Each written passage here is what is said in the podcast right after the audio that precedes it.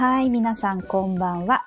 偏愛マンダラ絵師のアキエです。はい。今日はですね、いつも収録配信で朝5時55分に平日毎日配信している偏愛マンダラジオなんですけれども、今日は、えー、ライブの日となっております。よろしくお願いします。はちころちゃんこんばんは。はい。まあ、平日の夜ということで、今日は火曜日ですので、皆さんね、えー、お仕事だったり、家事だったり、お疲れ様でございます。はい。今日はですね、えー、ライブの内容としては、テーマ書いてありますけれども、えー、昨日、金星という天体がね、獅子座っていう場所に入りまして、えー、そのタイミングにもなるので、ちょっとテーマとしては、その金星獅子座の美と愛と財というテーマにはしておりますが、えー、そんなに内容を考えていないので、まあ皆さんね、コメントを自由に入れてくだされば嬉しいです。あ、ベルさんこんばんは。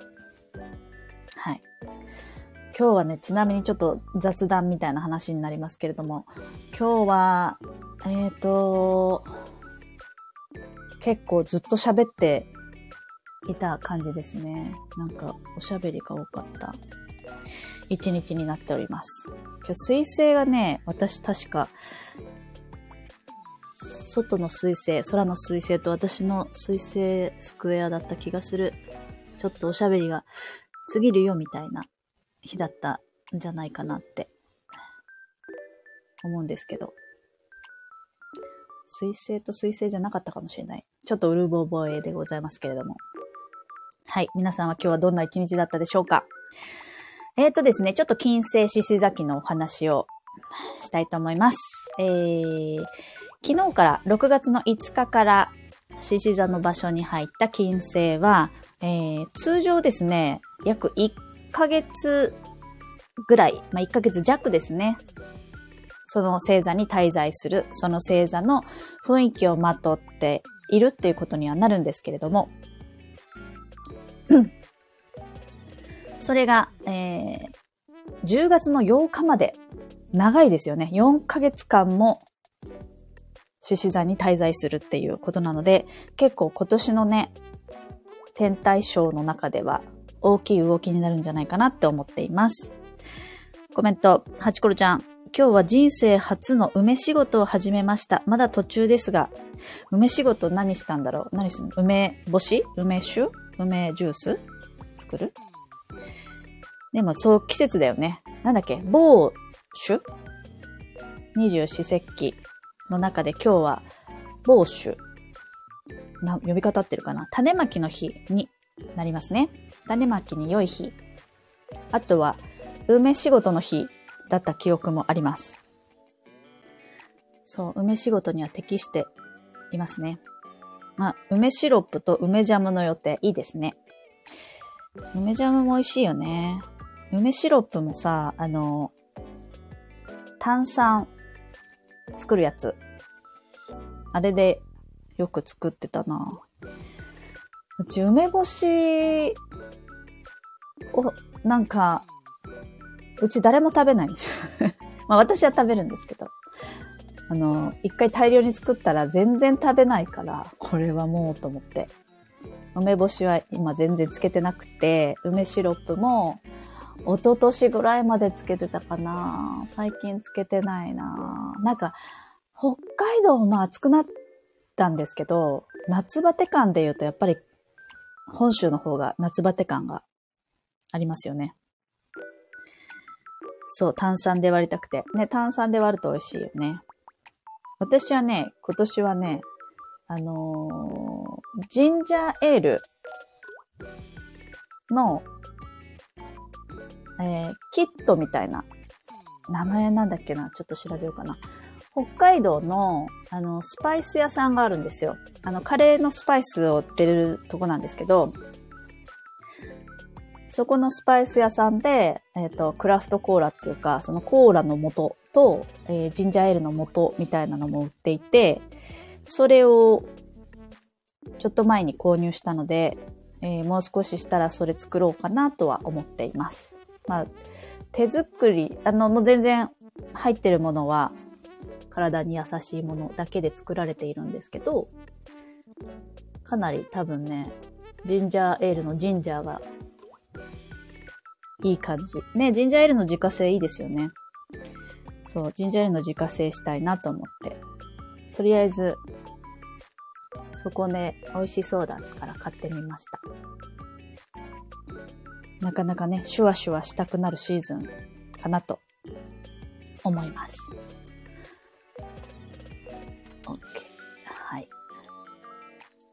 という感じで、そう、えー、種まきだったり帽子だったり梅仕事の日、6月の6日ですね、になります。もう今日は本当にあんまり、えー、もう思考がほぼ ちょっと使い果たした感があって、頭が今あんまり回ってないんですけど、うん。あの、皆さんとおしゃべりできればと思います。で、その金星っていうのが、まあ、通常1ヶ月弱かけていくところを、今回は4ヶ月も、こうね、逆光が入るので、滞在期間が長いんですけど、えー、ちなみに逆光の期間はですね、7月の23日から9月の4日が逆光期間なので、まあ、そのあたりにでもね、金星の逆光の話もしたいなって思っています。なんか、まあ、逆光っていうとこう振り返りだとかね、水星の逆光が有名だったりすると思うんですけれども、なんか、うん、自分の金星ワクワクするとか、ときめいたものとかの振り返りのラジオ、みんなの話を聞いてみたいなって思ったりしているので、またその頃はね、えー、逆光、金星逆光の回もやってみたいなと思っています。コメント読みます。えー、ハチコロちゃん、私事ですが、今日ソラリタとルナリタ、あ、両方ともだったの？ね。えー、時間はずれてますが、同時に2つが来たので、なんか特別感です。なんか特別なことありましたかね？あの、体感として、というか、実際の起こった現象としてなんか、ソラリタとルナリタ一緒に食うって、なかなかないよね。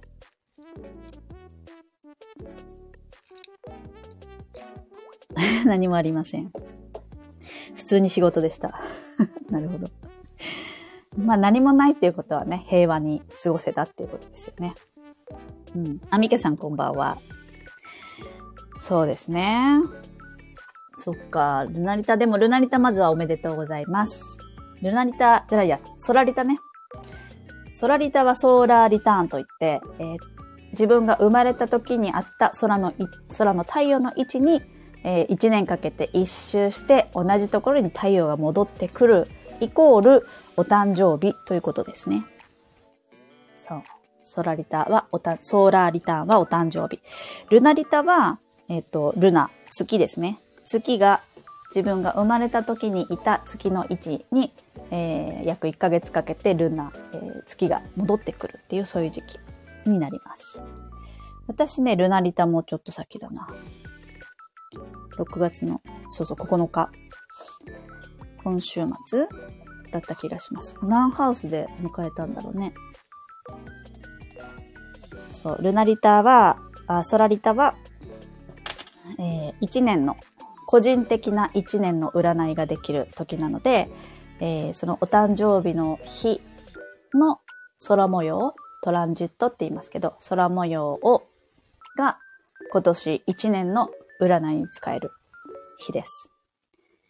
なので、自分が次の誕生日の日にどんな空模様なのかなって見てみると、どんな一年になるのかなっていうのが雰囲気がわかる。っていうのも、星をね、ちょっとずつ知っていくと楽しみの一つになったりするので、ぜひ星、星のお勉強というかね、みんな星がわかるようになると楽しみも増えるんじゃないかなと思っています。で、今回はね、美活を教えてというテーマでお話ししていこうかなと思っていまして、皆さん美活なんか気になってる美活とかありますかね？美に関する活動。私は全然、うーん、興味がないのは言い過ぎですけど、もう最近はそんなに美しさ女性性とかからかけ離れて、あそもそもね、そういう、こう、パンツしか履かないし、まあ基本パーカーとか T シャツとか、で、髪も短いし、みたいな、いでたちなので、えー、そういう女性性的な美しさの追求っていうのはしない、してないんですけど、でも、やっぱりね、あのー、潤ってた方がいいですよね。健康的な話で言えば、潤ってた方がいいと思うので、ちょっと美活はこのシーズン特に注目してやっていきたいなと思うんですけど、何か皆さん美活、注目してる美活とかありますか？ベルさん、ちょうど今日、美容整形で熊取りしてきたというスタッフがいて、美容の話題で持ちきりだった。へえ、熊取りって取れるの？熊が取れるってこと？熊って取れるの？もうその時点でちょっと、ね、私、熊取り。あ、まきこちゃん。えー、美活、何をしたらいいのか全くわからないけど。シミ取り、そうね、シミじゃないのかな熊を取るのかななんか熊って血行とか、むくみとか、えー、突っ張りとかそういうんじゃないの？違うのかな？熊、涙袋が腫れてまあ、下にねってことね。それをシュッとさせたのえー、膨れて、はい。毛細血管の集合体かと思ってました。え、そうなの？美容整形の熊取りは1回で取れる感じでしょうかね。面白い。美容整形とか周りに行ってる人とかいないけど、行ってる人は行ってるよね、絶対ね。あ、1回で？へえ。熊、まあなかなか体験してる人が周りにいればね、どういう感じかがわかると思うんですけど、いいね、美容整形で。なんかもう、年を重ねていったら自力じゃなくてそういう実際の力を借りるっていうのもありかなと思いますよね。はちころちゃん、うちの子熊だらけになっちゃう子なのでいいこと聞いた。そうなの？子供でもクマができるってこと？うちの子もたまに寝不足だとクマできてますけどね。そういうんじゃないのかな。ああ、そうそうそう。親がね、気になっちゃったりとかするよね。そういうのね。わかります。そう。美容について。この間あの、えっ、ー、とね、TVer の TVer オリジナル配信のね、なんとかの勉強、うん、全然覚えてないけど、TVer の番組でめぐみさんが出ていて、モデルの、女優の、うん、出てて、で、あの、最近本出しましたよね、めぐみさん。めぐみさんの美活というか、美容に関する本の話をしてて、なんか、投稿もしたけど、こう自分ほど自分に気にかけてる人はいないんだから、ちゃんと自分がやってあげなきゃいけないんだっていうことに気づいて、えっ、ー、とね、シートパック、化粧水の、あれを一週間やるところから始めたって言ってましたね。なんか結構身近なところからでも変わるよ、みたいなことを言っていて。うん。なんかそういう話とか、なんか割とそういう美容の話が入ってくるなって。あとその女性性で言うとジェーン・スーさんのね、あ、ジェーンス、ミキャさん、ジェーン・スーさん私買いましたよ。戦いの庭、咲く女。あれも、まだ読んでないんですけど、買ってきただけで。読んでないけど、良さそうだなと思って、ここに、まだ読んでない。出てる人がね、気になってる人はね、吉田洋さんとかもいいんですよ。乃木明子さんとか。そういう女性13人にインタビューしたものが書いてあるんですけど、ジェイスーさんってすごい切り口というか視点が面白いなと思って買ってみました。すごく読みたい。ラジオはね、聞くんですけど、本はまだなので、ちょっと読みたいなと思いました。はい。あとは、金星的な話をすると、美容もそうですし、まあ、美しさ、美しいものに関してのお話で言うと、うーん、そうですね。この間、ラジオ配信で来ていただいた方が、あの、美姿勢の、ナナさん、ひじりナナさんっていう方が来てくださったんですけど、その美しさっていうものは、えっ、ー、と、こう、まあ、姿勢をね、整えて美しく、こうすごく綺麗な人でも姿勢が悪いとちょっと残念だよねっていう話から、だけど、美しくしようとする気持ちだったりとか、えー、美しいものを見たときに美しいと感じる心っていうのは、そう、それを受け取るためのこう余白がないと受け取れないんですよねって話をされていて。うん、確かにって思って。それこそ私、美活に全然興味ないけど、興味ない時よりも今の方が多分受け取る、アンテナも立ってるし、受け取るための器もあるから、多分今だったら美しくなれるんじゃないかな。美しくなろうって思ってるわけじゃないけど、美しくなれるんじゃないかなってちょっと思ったりしてます。お、コメント読みます。えー、はちこれじゃ美活で思い出すのは田中みな実と石原さとみです。二人とも可愛い大好き。これね、戦いの庭咲く女の中に田中みな実さんいますよ。今回は家族の話聞いたって言ってたかな。確かにね、田中みな実さんはやってますよね。えー、姿勢のお話、めちゃくちゃ興味深かったです。ね、よかったよね。まきこちゃん、姿勢良くしたい。姿勢、そう。ねでも、あの、ヨガやってると、ちょっとずつ良くならないかな。なんかやっぱり一回朝やったりするとリセットされるから、なんかずっと何もないよりも、一回リセット、リセットって繰り返してあげてたら、ちょっとずつ良くなるけど。まあね、癖もあるしね、生活習慣とか、あと、よく言ってるのはね、座ってる席をたまに入れ替えた方がいいよって話も物理的にしています。あの、同じ席に座ってると、例えば見る方向だったり、体の向きが同じだったりとかするから、家族の中でこうね、順繰りさせてあげるっていうのも、あの、地味に整える意外な盲点だったりするので。あとね、ソファーとかね。ソファーもちょっとね、あるよね。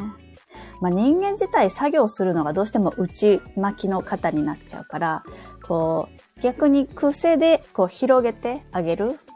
癖をつけてあげようっていうのが私が、あの、今やってるヨガのね、えっ、ー、と、幼稚園でやってるヨガサークルの中では、今年はそれを癖づける。もう習慣化させようみたいなのを私は個人的にテーマしてて。そう。あの、気づけばいいんですよ。気づけばね。あ、のりちゃんこんばんは。えー、そう、いろんな姿勢の視点でした。そうでしたよね。ベルさん、あの回聞いてるだけで背筋がすっと伸びました。うんうん。美容の憧れは神崎めぐみさん。これ、この本にいますよ、神崎めぐみさん。まさに。いや、結構ね、いい人選なんですよ。一条ゆかりさんもいますよね。えー、ハチコロちゃん、うちの娘の幼稚園にきえ さん来てほしい。そうね。年一かな そう。でも習慣化だから、もうでも幼稚園のヨガも月に2回、多くて3回かな。でも2回ぐらいは多いかな。でもそれだけでもやっぱみんな全然違うって言ってくれるから、そう。そうなんですよ。えー、のりちゃん。猫背矯正のために初の補正下着買ったけど、私の猫背が 強靭すぎて本当？なかなか、なかなか結構期間長いよね。それ言ってるよね。うーん。なんか、そうそう。そうするとなんか、これがいいんじゃないとかついうっかりこう進めたくなっちゃうんだけど、なんかでもやっぱりね、日常生活の中でのことはいいね。うん。えー、その本欲しい。あ、もう、ぜひ、ぜひぜひ。新刊だからあるよ。うん、なんか言ってた、その本で言ってたのは、昔自分たちが子供の頃、小学生の頃とか、図書室にあった本の中の遺伝とか電気とかの中で、女性の電気は、うんと、そういうマザー・テレサとか、ヘレン・ケラーとか、キュリー夫人とか、えー、そういう慈愛と大きな愛と献身とか、そういう人しかいない。キュリー夫人に関しては、キュリーの夫人であって、誰なんだいっていうね。名前自体明かされてないっていう。まあ中では明かされてるかもしれないけど、タイトルがキュリー夫人っていうね。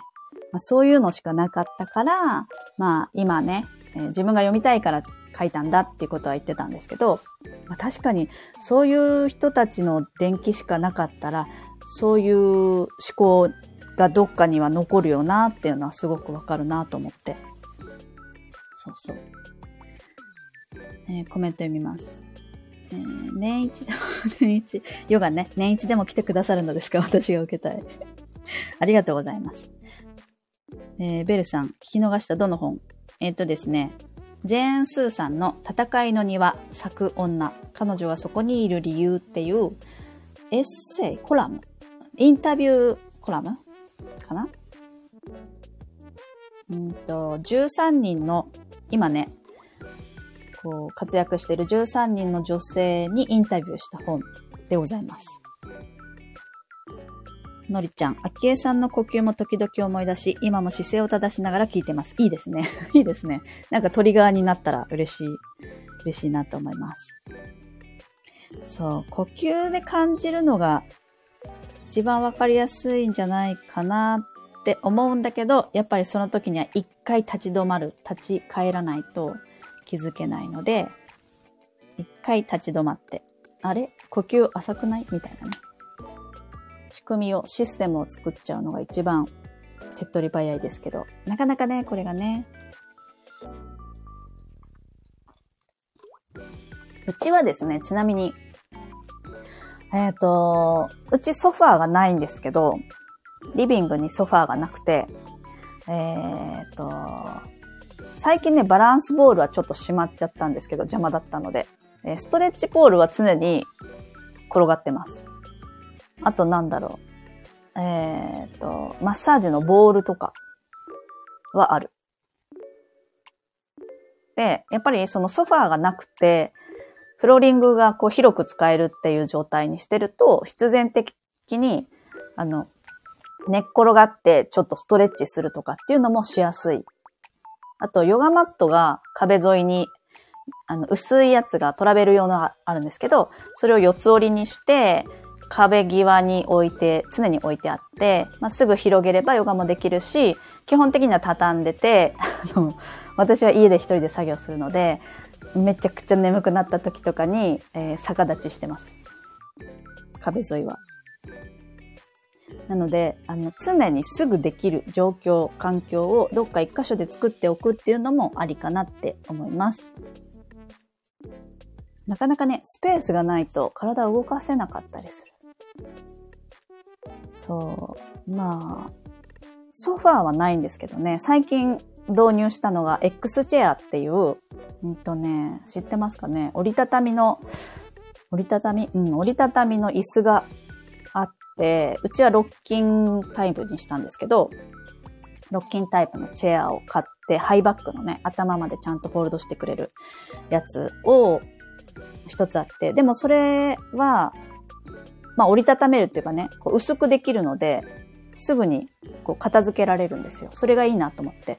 買ってたら、えっ、ー、と、もう一つ違うタイプの肘掛けがあるハイバックの折りたたみの椅子を、えー、主人が買ってきまして、うちにはなぜかリビングに折りたたみの椅子が2つ、2脚あります。でもそういうなんか流動的な、どうにでもなる、でもすごい、すごあり心地がいいんですよ、両方とも。私はもう欲しくて欲しくて欲しくて X チェアを買ったので、念願叶ったのやつなんですけど、そう。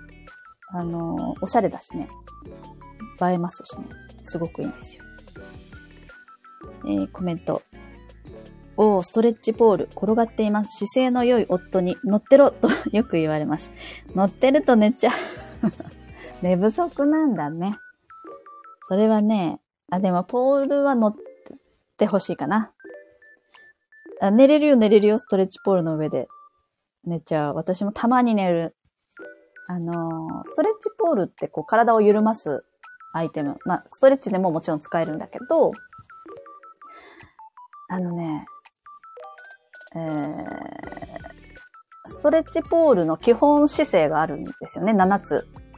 7つのポーズがあって、そのうちの最後の一つは、もう本当にポールの上で、こう海に漂うワカメをイメージして背骨を揺らすっていう作業があるんですけど、本当に体を緩ます。まあ、要は、重力によって内巻きになった肩を脱力させて広げてあげるっていう あ、痛すぎて寝れない。痛いんだ。ちょっと、あれじゃない？ちょっとあの、痩せてるからとかあるのかな。あとは、大きいとかね。あの、ポールも大小があるんですね。筒の大きさがあるから、男の人とか体が大きい人は普通のポールでいいけど、女の人とか子供は MX っていうちっちゃいサイズの K のポールの方があの、リラックスできます。結局ね、リラックスできなかったら、緩まないから、あったポールにすると結構良かったりはします。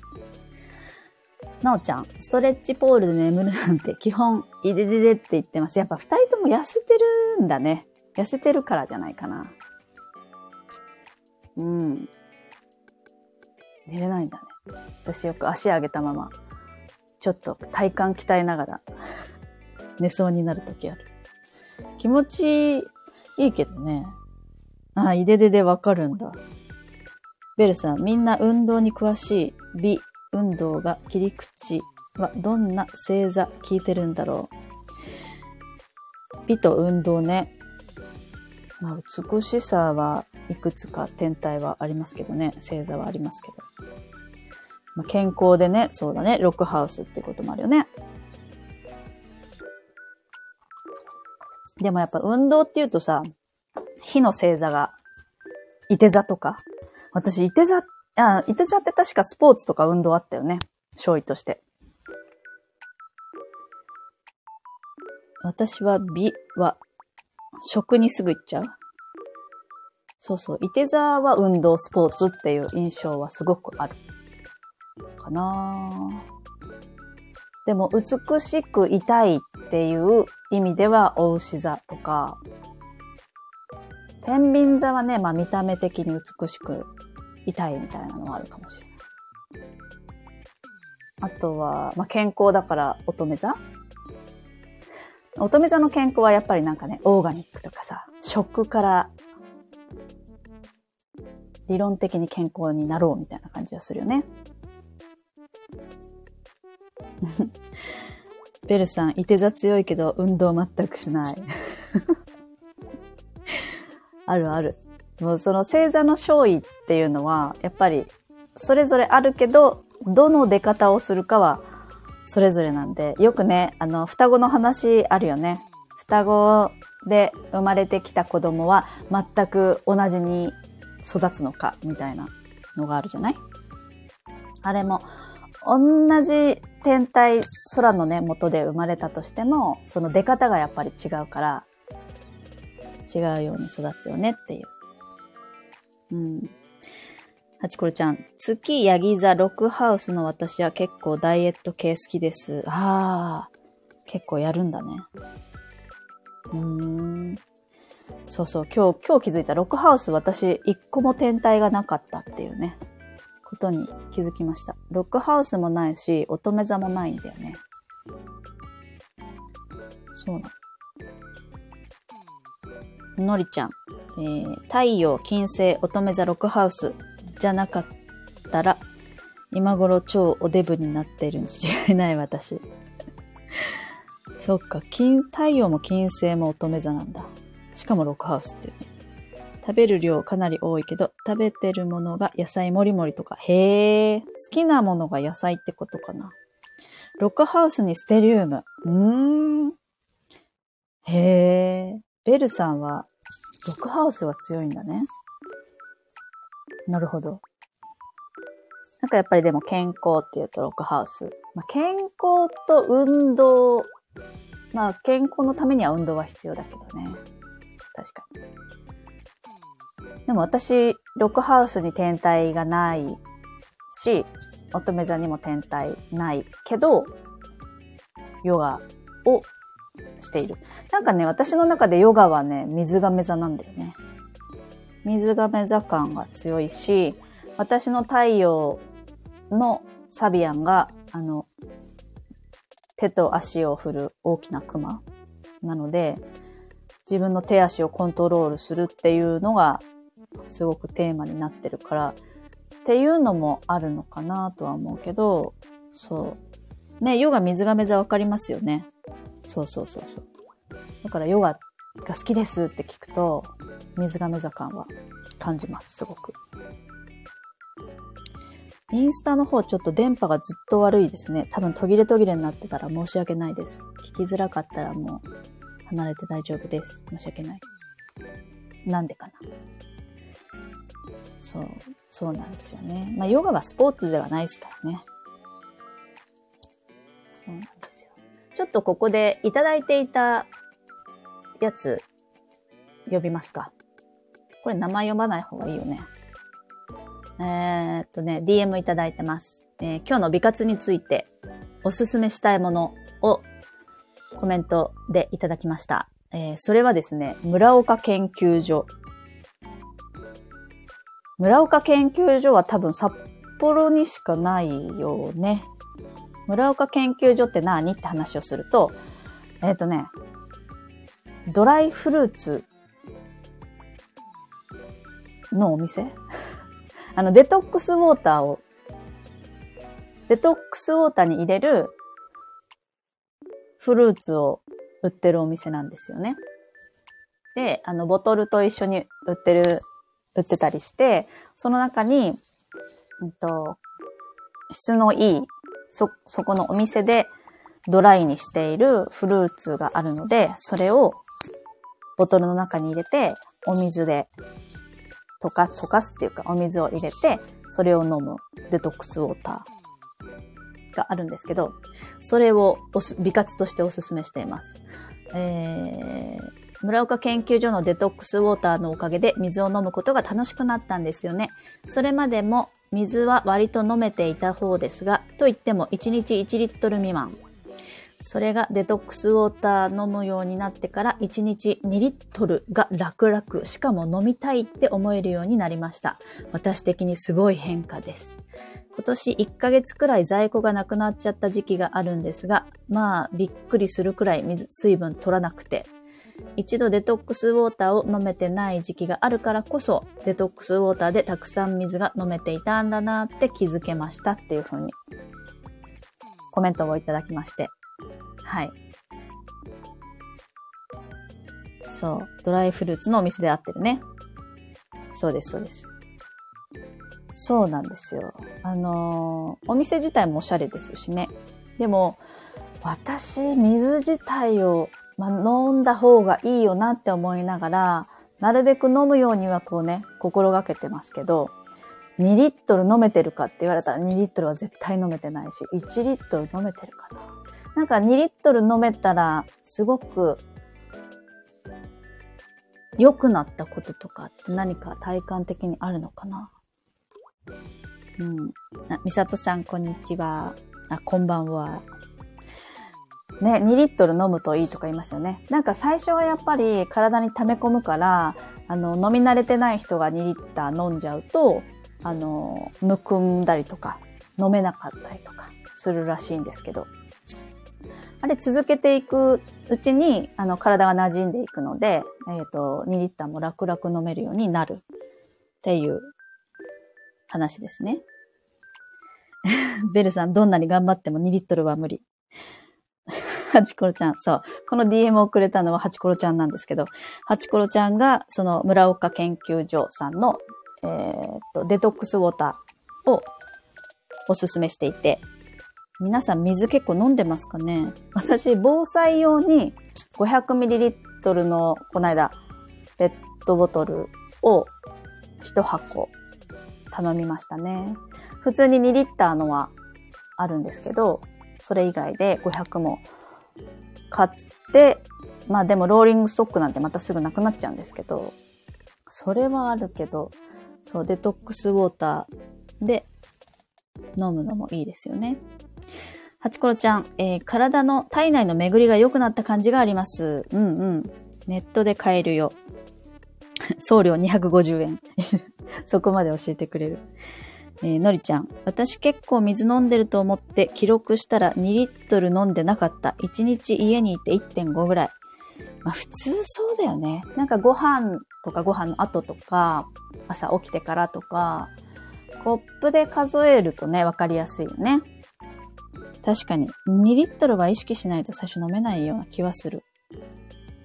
村岡研究所のドライフルーツ、紅茶で煮出すとフルーツティー。へえ。炭酸でシュワシュワも美味しい。左右もおすすめ。あれ、あれだよね。食べれるよね。終わった後ね。まあ味はすごく薄くなるけど、えっと、ヨーグルトに入れたりとか、ヨーグルトに入れて蜂蜜かけるとかね。美味しいよね。そう、あれ、なんかいろいろとドライフルーツも、こう詰め合わせているセットがそれぞれあって、ブドウとか、パインとか、うん、キウイとか、リンゴとか、まあその単体だけっていうのもあるし、それは選べるんですけど、あれどの組み合わせが自分が一番美味しいかとかね、あれも探すのも楽しいよね。ドラゴンフルーツとか色が綺麗になるけど、ちょっと苦いとかもあるよね。あれが好きな人は好きなのかな終わった後食べれますが、とっても薄い。そうそう、味がね、ほぼないよね。デトックスウォーター後のフルーツの味は？水分なら2リットルいくけど、水かお湯だけだったら2リットルいけない。仕事の日はほとんど飲んでいないかも。お茶ばっかり。うんうん。ザクロやシャインマスカットが美味しかったです。そう、あれ、美味しいよね。ぶどうは美味しいなって思った。ポチッとしよう。木星大志座だし。そうだね。いいね。まあ、こういう機会、聞いた機会っていうのが、まあ、ご縁なので、買ってみるのはありじゃないかなと思います。私はじゃあ実店舗に行ってくるかな。そうなんですよね。なんかやっぱりでも意識して、そうだね。なんか、このせっかくだから金星獅子崎っていうライブをして、村岡研究所をおすすめしてもらったから、私も飲もうと思います。宣言した。明日、明日行けるかな。まあでも、水いいですね。水の健康法というか。うん、巡りは良くなると思うなね、実店舗。そうだね。今度来た時に実店舗にぜひ。明日行ける距離が自転車で行けますね。もう北海道も今20、今週はもう10 24度とかなので、すごくいい時期かなと。今週末からよさこいが始まるのかな？で、私は個人的な話をすると、母親が埼玉からやってくるので、何年 ?3 年ぶり ?3 年ぶりぐらいに、久しぶりに3年間息子と会って、孫と会ってなかったので、あの、おもてなしを3年分したいかなと思っています。そうそう、埼玉から来ますよ。なかなか、まあいい時期、天気も良さそうなので、えっ、ー、とね、まあ、多分、ハチコロちゃん行きたいんじゃない？小樽、小樽のね、ステンドグラス、ガラスとか。そう。母が素敵ですね。ありがとうございます。そう小樽はね、意外と行ってないところがあるので、あの、ジョンジーの投稿見たりとかして、えー、芸術村って、小樽芸術村っていうところがある、あって、4つぐらいの芸術、あ美術館があるんですけど、ニトリ美術館とか。でそこに、あのー、ステンドグラスも結構ね、な、内容も濃い感じがあったので、そこ行ったりとか、あと、北一ホールあ、そうそうそう、ライトアップのところ。えっ、ー、と、北一ホールって言って、なんか朝一番で、えっ、ー、と、北一ガラスっていうガラスの老舗のね、昔からあるところがあって、そこが作ってる、あの、ランプに、そこのホール内の、えっ、ー、と、カフェというかね、食事するところなんですけど、すごい広いグランドピアノがあるホールの中の、えっ、ー、と、照明が全部、あの、キャンドルなんですよね。そのガラスの、そのキャンドルに着火して朝一番着火していくのが見られるらしいので朝早くから出て小樽巡りしようかなと思ってます。あ、美里さんって北海道でしたっけ？北一ホールめっちゃ好きです。行ったことあるってことですね。そう、私行ったことないんですよ。初めて。そう、朝一番で全部の席に着火していく様子がすごく綺麗らしく、それを見ながら、えー、ちょっとお茶をしばきつつ、美術館を見つつ、あとね、行きたいのはね、天狗山。天狗山に行きたい。なんか天狗って調べてる見ると、なんだっけ？鼻？頭？いや、鼻かな？鼻とお尻が光ってる？天と地を繋いでる？みたいな。なんかいろいろ今、天狗、天狗研究。研究ってことじゃないけど、天狗調べてて。そう、天狗山にちょっと行ってみたいなと思っているところです。天狗好きの人いるかな？天狗って意外と馴染みがなくて、私。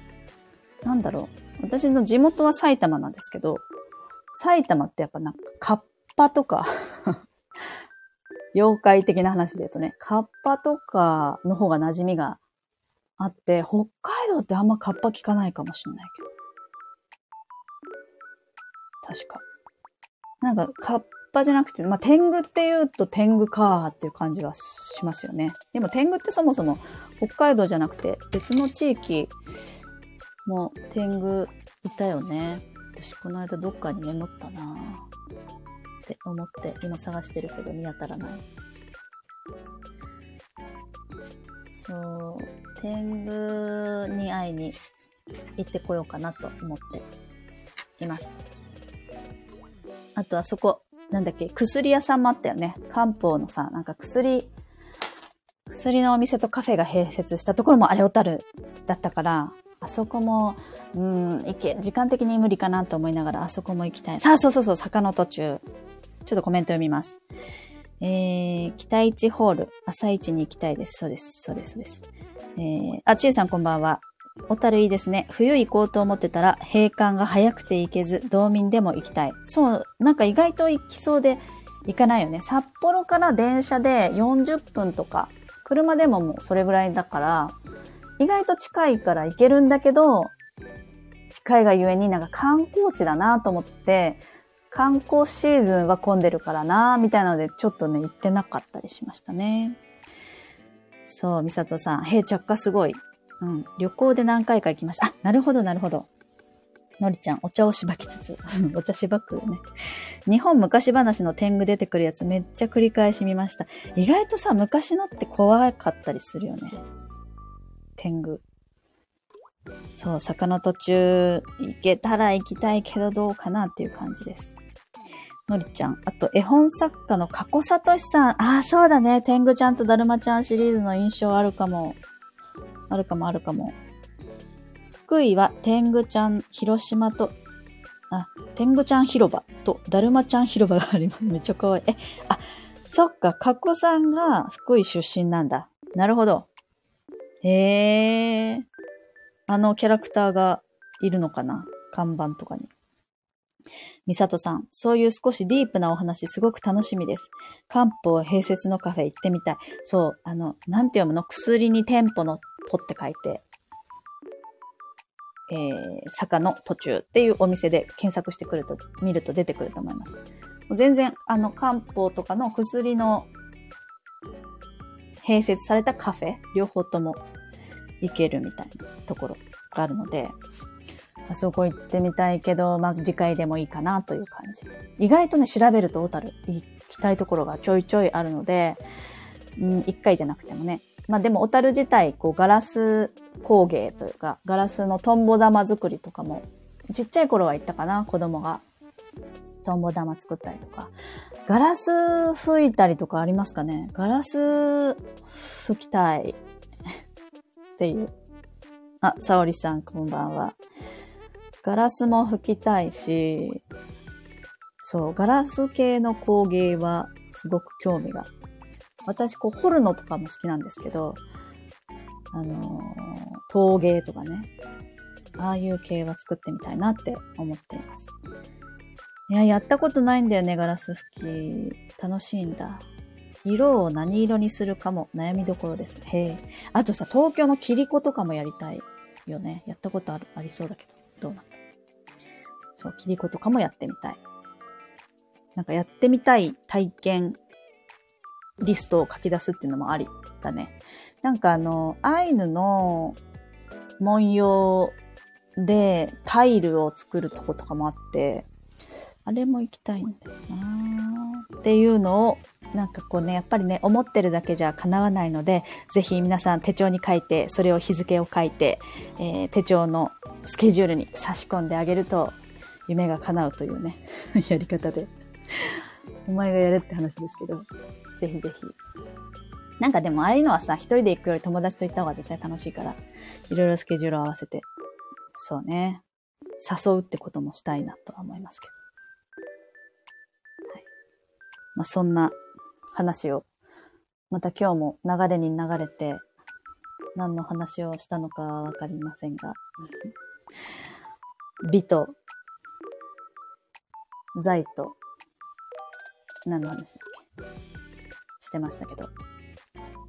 うん。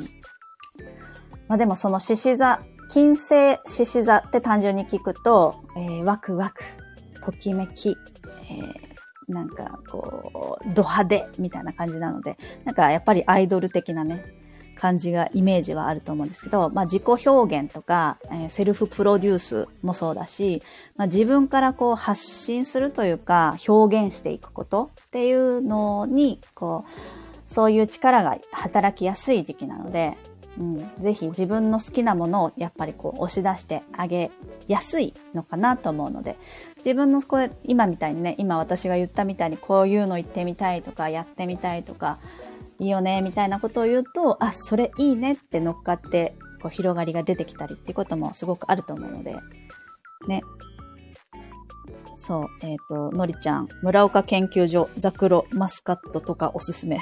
手帳にメモ。もう、オーダーする日も書いたらいいんじゃない？そう。まあ、こういうね、話から、えー、村岡研究所、頼もうかな、になったし、私も、じゃあ買ってこようかな、になったりするので、それをまたシェアすると、え、一緒に、あれ美味しいよね、とか、その味のミックスおすすめだよ、みたいなところになり、今度は、じゃあその、シャインマスカットの自体をちょっと頼んでみようか、みたいなね。ふるさと納税の話になったり、とかっていう広がりも出てくると思うので、ぜひ自分の自己表現っていうのを楽しむような、そんな時期になればいいんじゃないかなと、すごく思っています。はい。ちなみに、その金星獅子座シーズンは、もう一度言うと、えー、昨日から始まってますね。6月の5日から10月の8日までです。はい。4ヶ月もありますからね。もう季節超えますね。初夏から秋まで。10月8日って言ったらもう結構札幌は涼しいんじゃない？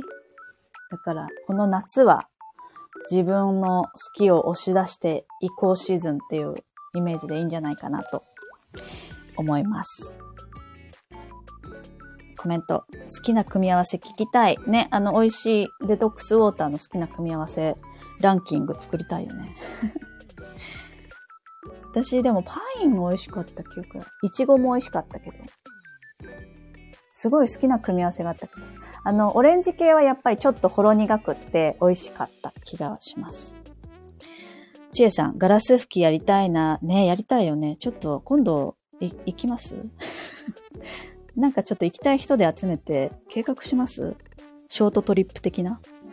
なんか体験の小さなツアーとか組むのも楽しそうだよね。そうそう。えー、初夏から秋まで獅子座シーズンね。えー、スキーを押し出しシーズン。恋愛マンダラも激推しです。ありがとうございます。あ、偏愛マンダラのお話しましょう。偏愛マンダラはですね、いつもオーダーが期間限定だったんですけど、もうここは全てを解除して、いつでもオーダーができるようになりました。なので、えー、自分の好きなものをギュギュッと集めて、こう点と点をね、線で結んだ偏愛マンダラ、気になる方はいつでもオーダーしてください。待ってます。はい。のりちゃん、おお、思ったより長い金星獅子座。そうです、そうです。ハチコロちゃん、ほんと、激推し、偏愛マンダラ。ありがとうございます。のりちゃんもね、ハチコロちゃんのマンダラ持ちだ。マンダラホルダーなので。パイン美味しい。あと、リンゴと、あ、リンゴも美味しかった。いちごの組み合わせ。リンゴとイチゴは紅茶で煮出して、えー、それやってみようかな、今度。なんかアイスティーも美味しそうだけど、あ、でも煮出した方が美味しいのか。それフルーツティーうまいか。美味しそうだね。でもドライであることに意味はある気はする。うん。みさとさん、みさとさんもぜひ、村岡研究所も ぜひ、調べてみてください。美味しい、美味しいし、可愛いかな。可愛いもあるね。あれば。うん。フルーツティーになります。そうですよね。うん。サングリアが作れるんじゃないかって最近、あー、ワインを入れるってこと？サングリアってワインだよね。赤ワイン？できるかも。できるかも。うん。なんかあの素材に安心感があるからさ、まあ、サングリアももちろんいいんだけど、なんかみ、それと水っていうのが一番やっぱ安心感と体に吸収してくれる感はあるよね。赤ワインなんだ、やっぱり。サングリアね、いいね。うんうんうんうん。そう、あの、素材がそうなんですよ。素晴らしいので、村岡研究所は第二研究所とかもあるんですけど、まあ、村岡、あの、オンラインで買う方は、村岡研究所で。村岡研究所の会みたいになっちゃったけどね。まあでもそれだけ熱量を持って誰かが言い出すと、こうやって広がるので、熱量の大きさはすごく、これはハチコロちゃんの力だと思いますね。やっぱそういう広げる力、あ、なんだっけ？広げる力があるんだよ。っていうことをここで言うっていうね。そうです、そうです。広げていきましょう。インスタでも注文ができるんだ。へえ、そうなんだ。なるほど。いいですね。まだオンラインで頼んでみて。まあ、地元のところでなんかドライフルーツのお店があれば、そこでトライしてみて、なんか村岡研究所のトライしてみるっていうのもあり。でも今はね、送料割とちょっとで、さっきも250円って書いてくれたけど、それでいけると思うので、ぜひ試してみてもらえればなと思います。なぜか村岡研究所を押すというね。好きな組み合わせがあったらインスタのがおすすめです。え、どういうこと？好きな組み合わせがあったら、ああ、好きな組み合わせがインスタに載ってたらっていうことかな？これが欲しいって伝えられるので、あ、なるほど。ここのインスタの投稿のやつが欲しいですっていうってことね。うん。みさとさん、動産食材を使用しているんですね。そう、無添加も安心。そうなんですよ、そうなんですよ。もちろんちょっとね、海外の果物ももちろん入ってたり、その果物によってはね。でもリンゴとかそういうノーマルなフルーツは国産を使ってます。でもちゃんとこう明記してくれてるので、どこ産かっていうのは。そういうのは安心ですよね。なんかやっぱり健康を考えると安心がベースにあるとよりモチベが上がりますね。そうでございます。ということで、えー、いつの間にか1時間経とうとしておりますので、えー、そろそろ締めに入りたいかなと思うんですけれども、えっ、ー、とですね、昨日で、美姿勢のひじりななさんの会が終わりましてですね、明日からは今度はね、美容師さんに来ていただいたんですが、特にこう、こういう活動してますっていう感じじゃないんですけれども、なんか子育て、育児の話だったりとか、今日やったんですよね、オンラインで。今日オンラインで収録して明日 出すっていう感じで、えー、明日から3日間はそういう育児の話とか、えー、食のお話あ、でもそうですね、タイミング的に食ですね。食のお話だったりとかをお聞きしています。うん。そう。猫背になってた姿勢ピン。もう1時間。ちなみに私はね、このライブ配信の時は、え立ってるんですよね。え、ヨガブロックの上にスマホを置いて立っております。あの、立ちながらやってるので、やっぱその環境を作るのをぜひやってみてください。そう。あの、仕込んじゃえば割と良かったりするので、あとね、鏡を、大きい鏡を家に置くっていうのもおすすめ。はってするから。体のラインとかもはってするから、おすすめです。単純に見れ、チェックできるしね。うん。まあ、そんな姿勢のこととか、ヨガのこととか、えー、デトックスウォーターのこととか、えー、と、お話を今回はさせていただきましたが、皆さんもこの獅子座、金星獅子座シーズンには、どんどん自分の好きも押し出しつつ、美しいってなんだろうみたいな。まあ、どっちかっていうと、こう、もうピンときた美しいものに触れていくっていうのもありなんじゃないかなと思います。はい。鏡がない。いや、鏡ないよね。うちは、えっと、この家に引っ越してきた時に、すごいでっかい、どれぐらい ?2 メートル、1メートルみたいな、でっかい鏡を買って置いてあります。鏡がね、大きい壁にあると、あの、最高、部屋も広く見えるし、光もこう、場所によっては明るく、部屋を明るくしてくれるので、あの、ただただ姿を見るっていうだけよりも、だけっていうことだけじゃなくって、他の、あの、メリットもたくさんあるので、インテリア的にね。そういうのも加味して見るといいと思います。みんな鏡がない。ミサトさんも鏡がない。だから不意に消えたテレビに映る自分の姿に わかるか。あの、電車とかさ、電車の、電車で急にトンネル入った時に出会う自分とかね、めっちゃ怖いよね、あれね。本当に見たくない。こっちあんまないけど。こっちはあんまり、あんまあるか。地下鉄とかがあるから。そう。そうそう。不意なね、不意打ちにドン引きするよね。わかる。その時にドン引きじゃなくて、あ、いいかもって思える自分目指したいよね。って思っています。まあそれは、まあ見慣れるっていうのもあるのかもしれないですけど、まあやっぱり美は追求して自分のモチベーション、テンション、ご機嫌につながりますので、ぜひね、あの、みんなで美しさのシェアも しつつ、高め合えたら嬉しいなと思っております。はい。金世紀やってみたいな。ね、いいですよね。金世紀、せっかくだから、何でもいいんですよ。きっかけは。でもこうやって話してるときっかけになるので、ぜひ、金世紀共に楽しんで参りましょう。ということで、えー、はい、9時にちょうどなりました。ということで、えー、終わっていきたいと思います。えー、偏愛マンダラの偏愛マンダラジオは、えー、平日毎日配信をしておりまして、え、朝の5時55分に収録したものを配信しております。